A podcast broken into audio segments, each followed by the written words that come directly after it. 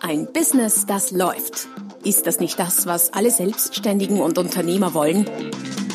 Neue Kunden, mehr Umsatz und vor allem mehr Einkommen. Und das fast wie von selbst? In diesem Podcast erfährst du wöchentlich praktisch umsetzbare Tipps und Strategien, mit denen du dein Geschäft verwandelst. Und zwar in ein Business, das läuft. Von und mit Roman Kmenter. Hallo und herzlich willkommen zur heutigen Episode des Podcasts Ein Business, das läuft. Episode Nummer 32. Mein Name ist Roman Kmenter und es geht heute um das sehr spezielle Thema Preispsychologie für Preislisten. Ein Thema, das ich mir ganz bewusst herausgesucht habe, weil ich denke, dass äh, es sehr oft unterschätzt wird, was auf Preislisten so alles passiert, verkaufspsychologisch und preispsychologisch. Preislisten sind ähm, im Grunde nichts anderes als stumme Verkäufer. Da ist ein Zettel mit einem Text drauf oder auch online eine Seite mit Text drauf, mit Zahlen drauf und gleichzeitig vor allem in bestimmten Branchen verkauft eine gute Preisliste wahrscheinlich sehr viel mehr als ein normaler durchschnittlicher Verkäufer und hat da vor allem auch mehr Einflussmöglichkeiten. Welche Branchen sind ganz besonders, aber nicht nur davon betroffen, natürlich alle Arten von überall, wo es, wo es Menüs gibt, Speisekarten, Getränkekarten, aber auch Preislisten in ganz anderen Bereichen, beim Friseur, im äh, Onlinehandel, auf Amazon oder sonst wo überall spielen preispsychologische Strategien eine wesentliche Rolle und tragen dazu bei, erstens, wie hochpreisig Produkte verkauft werden können und auch wie leicht die verkaufbar sind und wie viel schnell verkauft wird. Es gibt durchaus Unternehmen und Branchen, wo die Preisliste, behaupte ich mal, wichtiger ist als der Verkäufer selber, weil zum Beispiel die Preisliste sehr viel mehr Kontakt hat mit dem Kunden als der Verkäufer, den er vielleicht nur ein oder zweimal im Jahr sieht. Daher habe ich ein paar der besonders äh, gut einsetzbaren psychologischen, preispsychologischen Tipps für deine Preislistungs, für deine Preislistengestaltung heute hier gesammelt. Tipp Nummer eins bezieht sich darauf, dass Kunden ganz gerne oben kaufen. Was bedeutet das?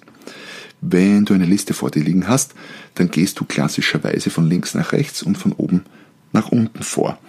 Das heißt, das, was oben steht, klarerweise siehst du vor dem, was unten steht. Wenn du jetzt an eine ganz normale Speisekarte oder Weinkarte, Getränkekarte in einem Lokal denkst, dann sind die Preise da zuallermeist so angeordnet, dass der billigste Wein ganz oben steht und der teuerste ganz unten. Was dazu führt, dass eher zum billigsten und wenn nicht zum billigsten, dann zum billigeren gegriffen wird als zum teuren. Und damit hoffentlich auch zum hochwertigen weil äh, wenn da fünf, sechs Weine auf dieser Liste stehen, dann ist es ein langer Weg von ganz oben, vom, ich sag mal, Landwein oder Hauswein um 2,90 Euro oder 1,90, je nachdem, äh, bis zum, äh, bis zum Achtel vom oder 0,1 heutzutage ja sehr oft vom Guten um, um 6, 7, 8, 90. Und der Kunde tut sich oder der Gast tut sich dann oft nicht die Mühe an, sich von ganz oben nach ganz unten durchzuhandeln. Was heißt das jetzt? Und das trifft nicht nur auf Weinkarten zu, sondern auf alle Arten von Listen, die von oben nach unten gehen. Was heißt das jetzt? Umdrehen wir das Gebot der Stunde. Das heißt, den teuren, den guten, den besten Wein ganz oben hinschreiben und den äh, günstigsten ganz unten. Das bedeutet natürlich nicht, dass jetzt alle plötzlich den teuersten Wein kaufen. Das wäre zu einfach. Aber wie läuft's ab. Man beginnt als Gast von oben zu lesen, denkt sich vielleicht pro 8,90 für so ein Achtel Wein ist schon recht viel. Der nächste mit 97 auch noch hochpreisig, 6,90, hm, ja, 5,90, okay, da könnten wir schon schwach werden. Unter uns gesagt immer noch nicht wenig Geld für ein Gläschen Wein. Wenn jetzt aber von äh, beim billigsten begonnen würde mit 1,90, dann handelt er sich hoch, weil er sich denkt, na ja, 1,90 so ein, so ein billiger Fusel muss es ja auch nicht sein, geht hoch 92, naja, 93 und wird vielleicht bei 93 fündig. Nur zwischen 93 und 95 ist ein haushoher Unterschied in Prozenten gerechnet. Das heißt, das einfache Umdrehen der Reihenfolge der Produkte auf deiner Liste kann dazu führen, dass äh, der Durchschnittsumsatz oder der Durchschnittspreis vom verkauften Produkt deutlich steigt. Allerdings kannst du diese preispsychologische Strategie nicht nur dafür nutzen, den Umsatz zu erhöhen, sondern auch den Deckungsbeitrag oder den Gewinn zu erhöhen, indem du die Produkte nicht äh, nach äh, dem absoluten Preis reißt, sondern zum Beispiel nach dem Gewinn oder dem Deckungsbeitrag, der Marge, je nachdem, in welcher Branche du tätig bist. Also das margenträchtigste Produkt, das, wo du am meisten verdienst, ganz oben hinschreiben, das, wo du am wenigsten verdienst, ganz unten hinschreiben, wäre so eine Alternativstrategie, je nachdem, was du bezwecken willst damit preispsychologische Strategie oder Tipp Nummer zwei für äh, Preislistengestaltung lautet Wertungssymbole weglassen. Man hat äh, zu diesem Punkt versucht, verschiedene Varianten der Preisdarstellung gegenüberzustellen. Man hat Zahlen mit äh, Euro oder Dollarbeträgen, was auch immer, äh, als eine Variante genommen. Man hat Zahlen ohne Währungssymbol als zweite Variante genommen und man hat auch die Zahlen ausgeschrieben. Das heißt 177, je nachdem, um was es ging, also in Buchstabenform. Und hat die drei verglichen, hat sie in Echtsituationen eingesetzt, um zu schauen, was wirkt denn wie und wo wird wie viel gekauft und in welcher Preishöhe. Und es hat sich deutlich gezeigt, dass die Preise in Zahlen ohne Währungssymbole am äh, besten abgeschnitten haben. Das heißt, für deine Preisliste, lass die Währungssymbole bei den Preisen weg.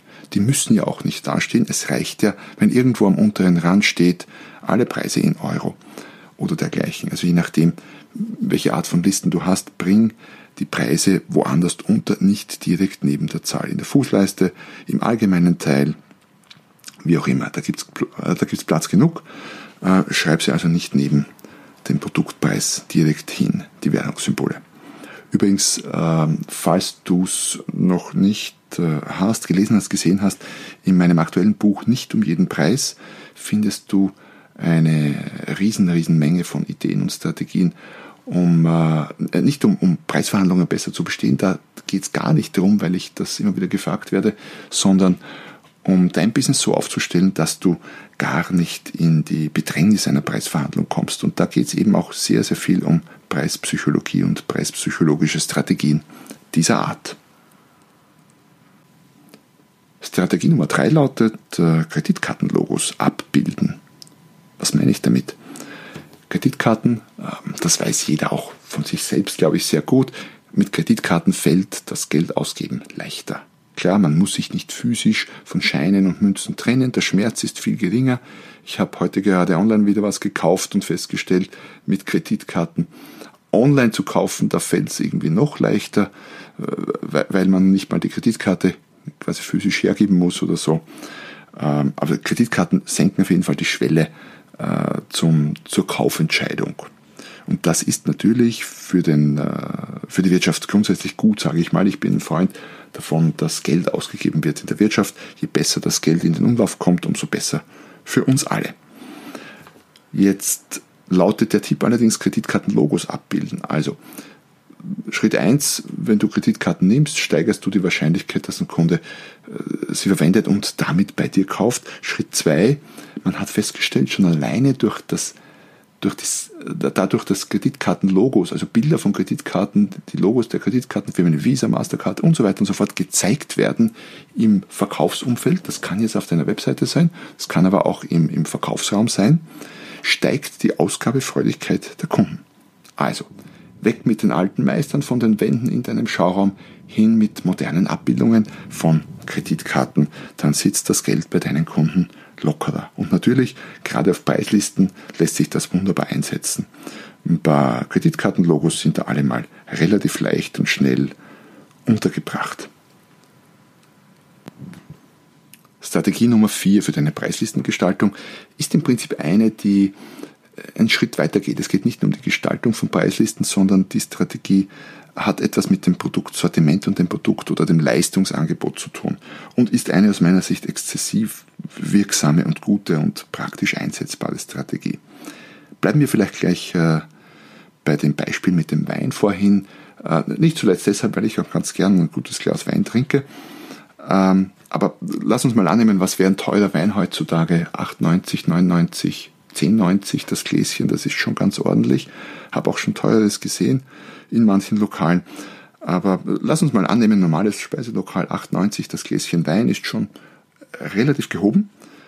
Ähm, Und selbst wenn dieses Glas Wein nie verkauft werden würde oder ganz, ganz selten, gehört es auf die Speisekarte. Natürlich immer in Abstimmung mit dem Gesamtkonzept des Lokals, des Geschäftes, klar.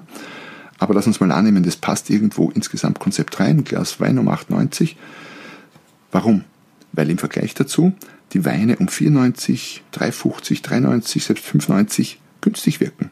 Das heißt, ich schwäche, ich mache die Hürde für den 4,90 Wein alleine dadurch niedriger, dass ich den Wein um 8,90 daneben stelle. Vielleicht sogar um 10, 12,90, wie auch immer. Äh, wo nach oben die Grenze ist, wie gesagt, hängt damit zusammen, welche Botschaft du generell kommunizieren willst. Also überleg dir, wie du dein Produktangebot nach oben ausbauen kannst und ein deutlich teureres Produkt ganz oben ranstellen kannst. Wirkt natürlich gut in Kombination mit dem Tipp 1, nämlich Kunden kaufen oben. Und na, nein, das gilt nicht nur für Wein, sondern auch für Dinge wie Autowäsche zum Beispiel. Was kostet eine Autowäsche? 97, 98, 10,90, 12,90 irgendwo so in der Größenordnung. Warum nicht eine Autowäsche um 99 auf die Preisliste tun? Also nicht 99, sondern 99 Euro. Wie wirkt denn eine Autowäsche um 10 Euro, 12 Euro im Vergleich zu 99 Euro? Super günstig, oder?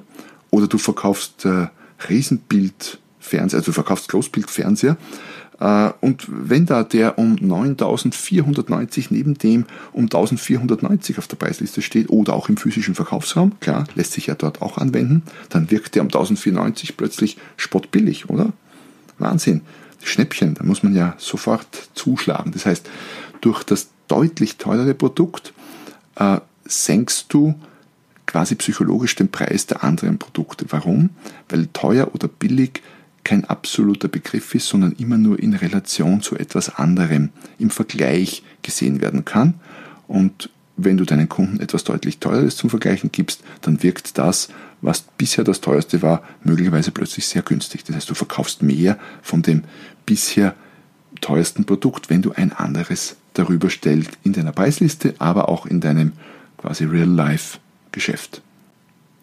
Und äh, Tipp Nummer 5 für die Gestaltung, für die preispsychologisch geschickte Gestaltung deiner Preisliste ist einer, über den man wahrscheinlich ganze Bücher schreiben könnte oder ein ganzes Buch schreiben könnte und wahrscheinlich wurde es auch schon geschrieben ähm, oder sogar mehrfach. Der Tipp lautet, mit Worten Werte schaffen. Was meine ich damit? Bleiben wir vielleicht wieder in der Gastronomie, weil es sich so anbietet und weil wir es alle kennen. In der gehobenen Gastronomie äh, wird dieser Tipp exzessiv gut eingesetzt. Da findest du auf einer Speisekarte niemals einfach nur einen Begriff wie äh, Rindschnitzel oder, oder Rindfilet oder Rinderfilet. Nein, da steht zumindest sowas wie zartes Rinderfilet vom Pinzgauer Almkühen. Übrigens für die Deutschen oder Schweizer Hörer von diesem Podcast, äh, Pinzgauer Almkühe, Pinzgau ist ein Teil von, von Salzburg, ein, vom Land Salzburg, ein ländlicher Bereich. Und äh, das ist in Österreich relativ bekannt, dass es dort äh, noch, noch sehr gesunde Nahrungsmittel, gesunde äh, naturbelassene Kühe etc. gibt. Findet man immer wieder die Pinzgauer Almkühe. Aber es können natürlich auch die, äh, die schwäbischen sein oder die, die Tür, die, wie heißt das, die Thüringischen Almkühe. Egal. Worauf ich aus will ist, äh, das Rindsfilet ist nicht annähernd so viel wert, preispsychologisch, wie wenn ich dieses Rindsfilet in 5, 6, 7, 10, 15, 20 Worten beschreibe. Äh, in manchen Lokalen hast du wirklich eine ganze Litanei von Beschreibung dabei. Ein, zwei komplette Sätze. Und damit wird das Produkt plötzlich wertvoller wahrgenommen.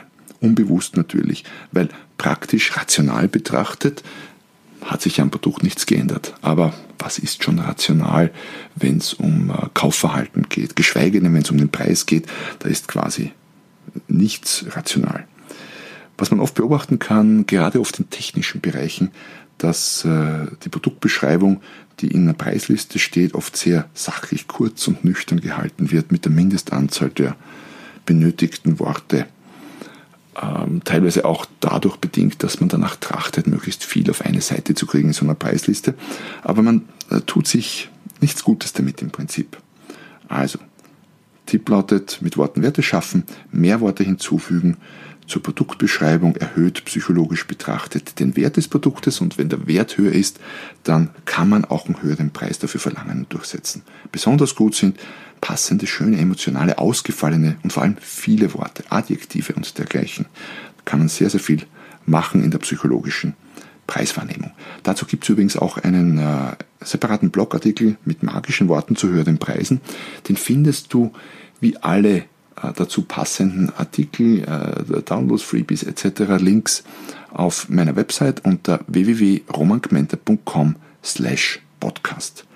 Dort findest du zu dieser Folge wie auch zu allen bisherigen und den zukünftigen Folgen jede Menge zusätzlich äh, spannendes, interessantes, hilfreiches Material. Was ich immer wieder gefragt werde, ist, ob diese Effekte der Preispsychologie immer wirken. Nein, tun sie nicht. Wo sie besonders gut wirken, ist in der Masse, bei großen Stichproben. Wenn ich äh, ein einzelnes, eine einzelne Preisentscheidung betrachte, sagen wir mal, eines Gastes äh, in einem Lokal, dann äh, wird der natürlich auch beeinflusst von diesen preispsychologischen Wirkmechanismen. Allerdings kann man nicht sagen, dass der jetzt unbedingt dann einen Wein kauft, der teurer ist als den, den er sonst gekauft hätte, wenn wir nicht alle preispsychologischen Register hier bei unserer Getränkekarte gezogen hätten. Aber wo es wirkt, ist bei 100 solcher Entscheidungen, bei 500, bei 1000, bei 10.000. Also besonders gut einsetzbar sind diese preispsychologischen äh, Techniken nicht nur, aber besonders gut, wie gesagt, in hochfrequenten Verkaufssituationen, auch sehr gut mit relativ kleinpreisigen Produkten oder Leistungen, Gastronomie, Hotellerie, stationärer Einzelhandel, Onlinehandel, Tankstellen, Friseuren. Aber das heißt nicht, dass es nicht auch preispsychologische Mechanismen gibt, die bei Eigentumswohnungen zum Beispiel extrem gut wirken. Habe ich jetzt hier nicht erwähnt, weil es zum Thema Preisliste nicht so gut passt. Aber so am Rande sei es erwähnt, man hat zum Beispiel in einer Studie bei Eigentumswohnungen festgestellt, dass, un, dass von unrunden Preisen, was ein unrunder Preis für eine Eigentumswohnung, sagen wir 351.320 Euro weniger herunterverhandelt wird, wie von einem runden Preis, der da wäre 350.000. Also preispsychologische Phänomene wirken auch bei großpreisigen Produkten, aber es ging heute eben um die äh, Preislisten und besonders gut nachvollziehbar sind diese Effekte, äh, wenn es sehr viele Preisentscheidungssituationen gibt, sehr viele Kunden, sehr viele Käufe tätigen. Ja, das war's schon mit der heutigen Folge. Ich habe euch in den Show Notes unter www.romangmenta.com slash podcast auch noch einen artverwandten Artikel verlinkt, nämlich Preisschilder und Verkaufspsychologie. Da werdet ihr noch einiges mehr zu dem Thema finden, speziell jetzt im Bereich eben Preisschilder, die auch standalone irgendwo in der Auslage oder auch online stehen, hängen, liegen äh, können oder abgebildet sind. Also für all diejenigen unter euch, die Preisschilder verwenden, unbedingt empfehlenswert. Holt euch äh, oder schaut euch auch den Artikel an. Ja, dann bin ich heute hier am Ende mit dieser Folge. Es freut mich, dass du bis zum Ende dabei warst, dass es dir offenbar äh, Spaß gemacht hat oder dich interessiert hat, wie das denn ist mit der Preispsychologie und mit den äh, Preislisten. Und das würde mir allerdings nicht reichen. Ich würde mich dann ganz besonders freuen, wenn du das eine oder andere davon nimmst und für dein Business umsetzt. Wenn du das tust, schick mir gerne ein Foto zu oder deine Preisliste oder einen Link zu deiner Preisliste. Ich schaue da auch gerne äh, drüber und bin immer sehr neugierig, wie die Dinge, die ich in Podcasts oder auch in einem Blog so ähm, ver verbreite und von mir gebe, wie die dann draußen umgesetzt werden. Wenn du weitere zusätzliche Ideen hast äh, zum Thema Preislisten, wenn du selber Erfahrungen gemacht hast, äh, die du gerne zusätzlich einbringen möchtest, immer her damit. Ich bin äh, ständig auf der Suche nach spannenden äh, Dingen, die ich, nach spannenden Inhalten und ich erweitere gerade auch meine Blogs gerne um, um den ein oder anderen Vorschlag von meinen Lesern. Also, schön, dass du da warst. Ähm, vergiss nicht, das, ähm, äh, nicht das, vergiss nicht den Podcast zu abonnieren, falls du das noch nicht gemacht hast und mir bei der Gelegenheit vielleicht eine kleine Rezension zu hinterlassen. Und ansonsten bis demnächst, wenn es wieder heißt, ein Business, das läuft. Noch mehr Strategien, wie du dein Business auf das nächste Level bringen kannst, findest du unter romanquenter.com. Und beim nächsten Mal hier auf diesem Kanal, wenn es wieder heißt, ein Business, das läuft.